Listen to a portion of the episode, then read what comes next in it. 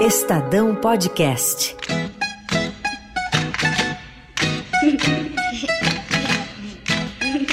Crianças que leem. São coisas que a gente não conhecia, que se fosse tomar conhecimento, ah, é, era algo distante dos olhos.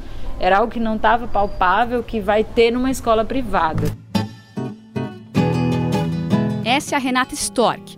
Ela está falando das escolas de Sobral, onde seus três filhos pequenos estudam. Você já ouviu falar de Sobral, né? Aqui em Sobral estão algumas das melhores escolas públicas do Brasil. Há mais de cinco anos, a cidade vem se destacando nas avaliações nacionais de alfabetização. E quando a gente chegou, que viu isso numa escola pública, a gente, sabe, a gente fica muito feliz, sabe? Muito mesmo, porque a gente escuta muitas coisas que, ai, como que você coloca três filhos no mundo para depender da escola pública, para depender da saúde pública? E não é uma vergonha para mim que o meu filho dependa da escola pública, sabe? É uma vergonha dos municípios quando não colocam a verba destinada para onde é para ser. E o público é meu, sabe? Eu pago pelo público. Renata se mudou para lá, vinda de Natal, do Rio Grande do Norte, em busca de uma escola pública de qualidade. Chegou aqui, eu ouvi que ele estava atrasado, eu fiquei em choque. Mas ele estava atrasado em relação aos meninos daqui que já são muito avançados. Então, eu comecei a sentir na prática é, o porquê que é a melhor educação, assim, que é uma educação muito boa. Ele sabia ler? Não. Sobral mudou a sua história na educação justamente porque conseguiu ensinar crianças a ler e a escrever. E ler e escrever na hora certa, ou seja, até os sete anos.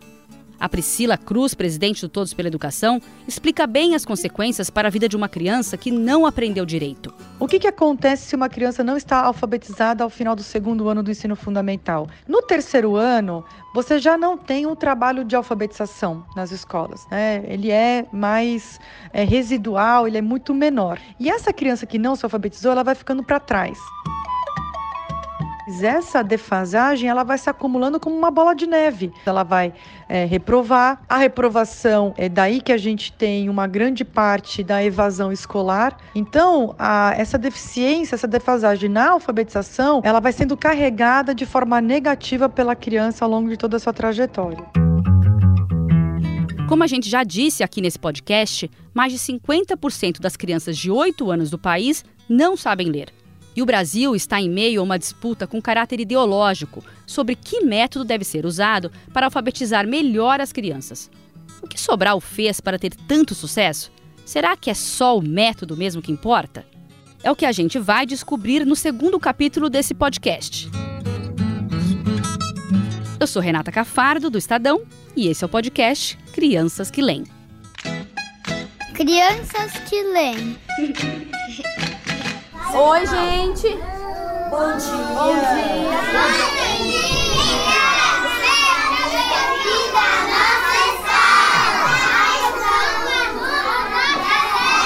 De novo, a última frase. Somos aluno nota 10.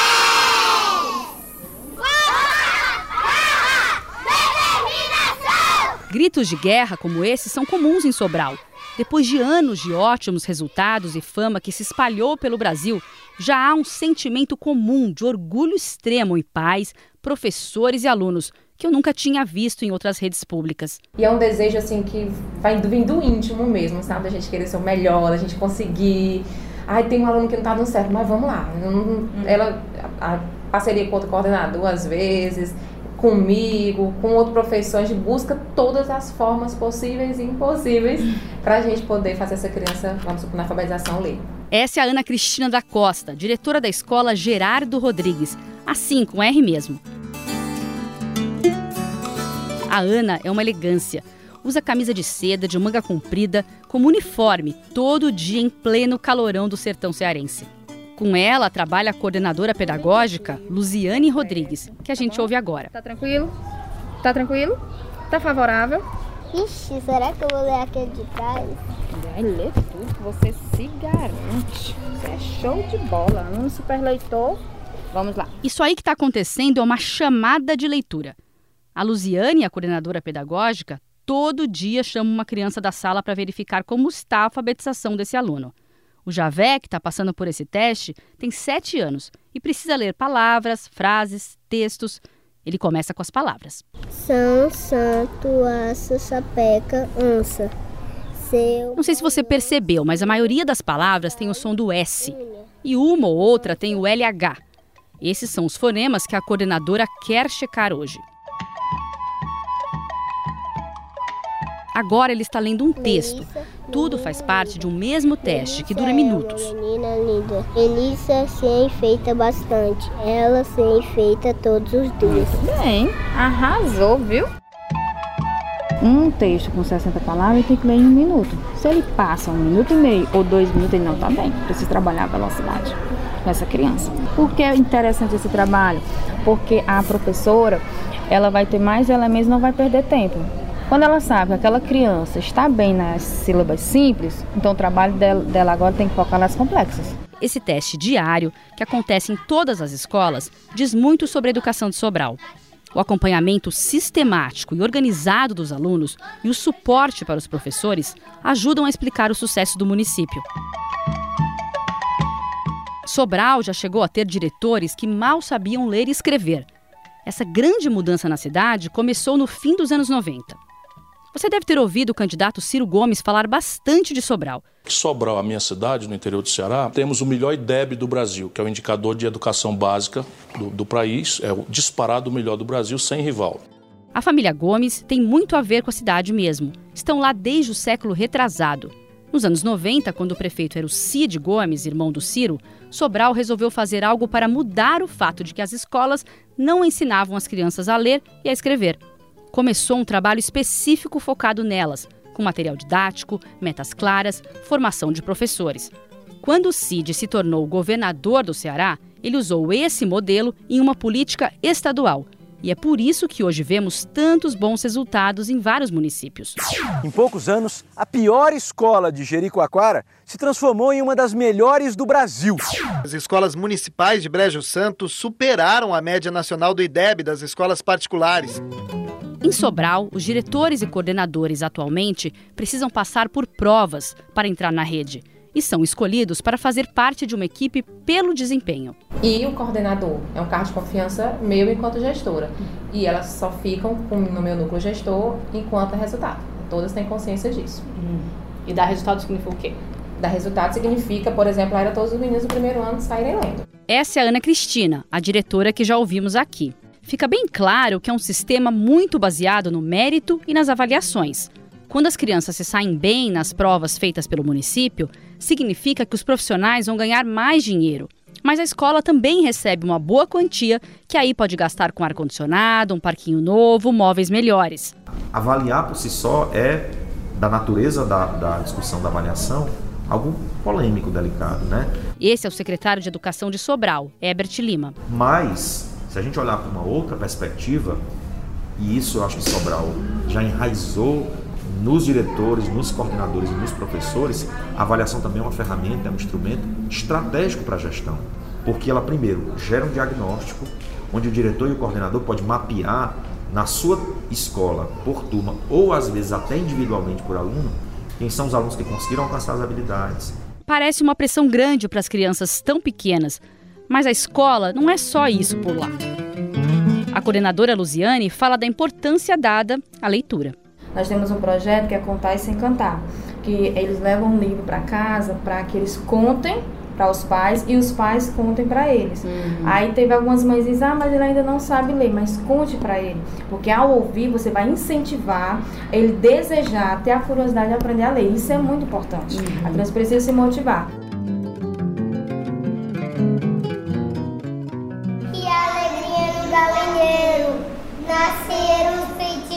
Dona Pintada. Esse ano, Sobral vai começar a avaliar as crianças de 4 anos também. Algo mais controverso ainda, já que muita gente entende que as habilidades importantes para essa etapa, como brincar, interagir com outras crianças e se expressar, não podem ser medidas em provas. O que Sobral percebeu que era possível conciliar, né? E vocês estão tendo a oportunidade de conhecer um pouquinho disso vindo em loco, né, um ambiente que é lúdico, que tem brincadeira, que tem a massinha, que tem a... mas o professor está trabalhando ali de maneira é, mais enfática a identificação dos números, o alfabeto. Como ele disse, a, a gente foi conhecer uma escola de educação infantil, onde ficam crianças de 0 a 5 anos. Vimos elas fazendo relaxamento.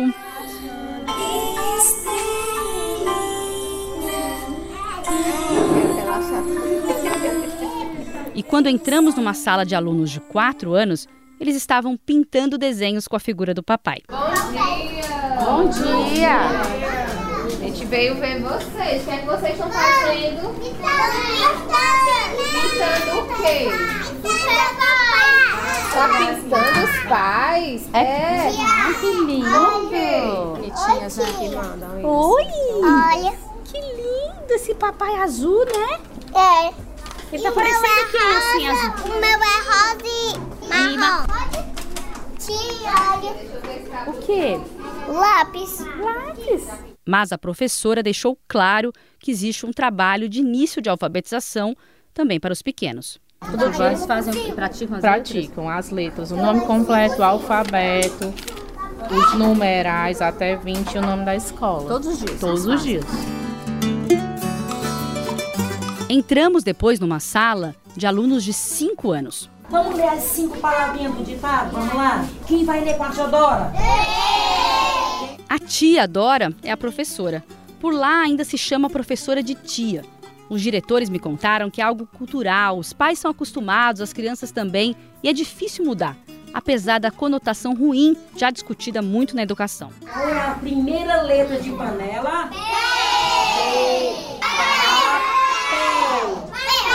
O L no final tem um som de qual letrinha? As crianças estão sentadas em fileiras, olhando para a lousa, tentando descobrir o som das letras, ajudadas pela tia Dora. E aí eu vejo que eles pegam rapidamente, porque o som é, é, é como ele, eu digo o som do LH, uh, aí eles já vão escrever a palavra, já vão ler, ler.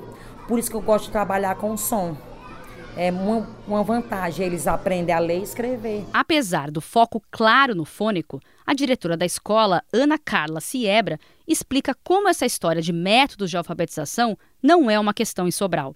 É assim, no início do infantil 5 a gente começa com o método fônico, não tem nenhum outro método, é só o fônico.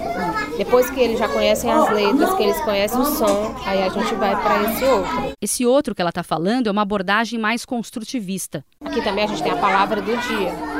É a palavra do dia a dia deles. É, é bola, é alguma palavra que é da comunidade. Eles trazem essa palavra do dia. E em cima dessa palavra do dia, a gente trabalha o que rima, outra com essas, com essas sílabas dividindo o que, é que a gente pode formar. O método Paulo Freire. O som não está muito claro, porque a gente está dentro da sala de aula. Mas você escutou? Ela falou método Paulo Freire. Ou seja, em Sobral não se ignora as teorias do educador que o governo Bolsonaro tem criticado constantemente. Freire, na verdade, não trabalhou com alfabetização de crianças, mas seu método para ensinar adultos a ler e a escrever partia justamente de palavras do cotidiano do trabalhador, como tijolo, terra, plantação. Na verdade, o que Sobral é, compreende que esses métodos têm as suas potencialidades, têm as suas características e eles podem, numa determinada série, se enquadrar melhor, numa outra determinada série, ser mais adequado um método ou um híbrido do trabalho desse método, que foi muito construído a partir da percepção de Sobral. E esse que falou agora, se você não lembra, é o secretário de Educação da cidade. A gente vê com muita preocupação, né, porque nós compreendemos que não faz sentido discutir método, né? compreender o método, extrair dele o que é mais importante, aí sim. Ele continua falando do que faz de fato a diferença para um bom resultado. Sobral tem uma escola de formação de professores há 12 anos que capacita e qualifica todos os professores da rede municipal e essa escola ela não é, é não é uma empresa contratada e nem é a universidade. Essa escola é uma escola onde professores da rede egressos que fazem um bom trabalho, que desenvolvem e que têm experiência na rede municipal de ensino, passam a ser multiplicadores e formadores de outros professores. Como todo sucesso em educação, você nunca explica nenhum sucesso por um único fator. Todas as redes que conseguem avançar, elas conseguem coordenar, né? O que tem por trás é a coordenação de uma série de políticas. Voltamos a ouvir a Priscila Cruz, do Todos pela Educação. E também um ponto que é muito fundamental, que explica o caso de Sobral, é a continuidade dessa política toda. É uma continuidade que também trouxe um avanço eh, ano após ano. A cidade tem os melhores resultados do Brasil todo nas avaliações nacionais há anos. Em uma comparação recente feita a partir de uma prova da OCDE, o PISA, uma escola de Sobral se saiu melhor que a França e a Suécia. Aí hoje ele, ele tá lendo muito, tipo, ele lê. A Renata, que a gente ouviu no comecinho desse podcast, está contando sobre como o filho evoluiu em poucos meses. Ele lê as coisas em casa, quando ele me pergunta o que está escrito aí, ele lê sozinho. Tipo, eu não esperava que fosse acontecer isso, assim que ele fosse desenvolver tão rápido. Eu achei rápido, né? E hoje tô vendo de perto e vivendo o que é a melhor educação no Brasil, a gente fica muito feliz, sabe? A gente tipo, ah, então era foi para isso que eu vim para cá. Né? Ele está muito feliz com a educação dele, ele está muito feliz porque ele está lendo, ele, ele pega é, os livros, a Bíblia, os livros da irmã dele, fica lendo e tipo, a gente vê o porquê, ah, então foi para isso, então valeu a pena. As crianças de Sobral, como qualquer criança, na verdade, ficam maravilhadas quando percebem que conseguem ler e entendem fácil a importância da alfabetização e da educação. E o que você já aprendeu aqui? A ler, a escrever muitas coisas. Até já fiz amiguinhos. É muito importante, né? Fazer amiguinhos, né? O que, que você acha que é importante saber a ler e escrever? Porque senão, se a gente crescer e a gente não saber nada, a gente não vai mais aprender. Por causa que a gente não vai mais para a escola. Essa é a Joyce que eu encontrei na saída da aula com o pai, que trabalha como mototáxi. Um dia que ela não pode vir, que ela adoece, às vezes, né? É difícil. Ela fica, pai, eu quero me filmar, você não pode ir. Ela adora aqui a escola, adora. Eu acho muito importante, muito lindo. Para mim é um, é um orgulho. Um encanto compartilhado também com quem ensina. Não é fácil, mas é possível. Né? Alfabetizar é, é muito minucioso, mas é possível e encantador. Você pegar uma criança que não conseguia ler e você ver, acompanhar esse processo e ver, vê-la lendo, é encantador, é maravilhoso. Acho que seria assim, pedagogia do encanto. é muito encantador a alfabetização. Crianças que leem. Nesse podcast, usamos áudios da TV Globo, da Globo News e da TV Cultura.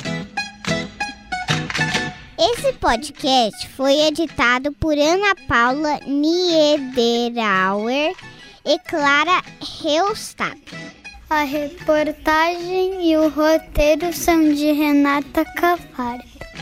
Você pode ver o especial completo, com textos, fotos e vídeos, no estadão.com.br. O próximo capítulo do podcast Crianças que Leem vai explicar como é a alfabetização neste tal construtivismo. Na locução, a gente teve a ajuda dessas lindas crianças que leem, e leem muito bem. A Luísa, a Alice e o Antônio.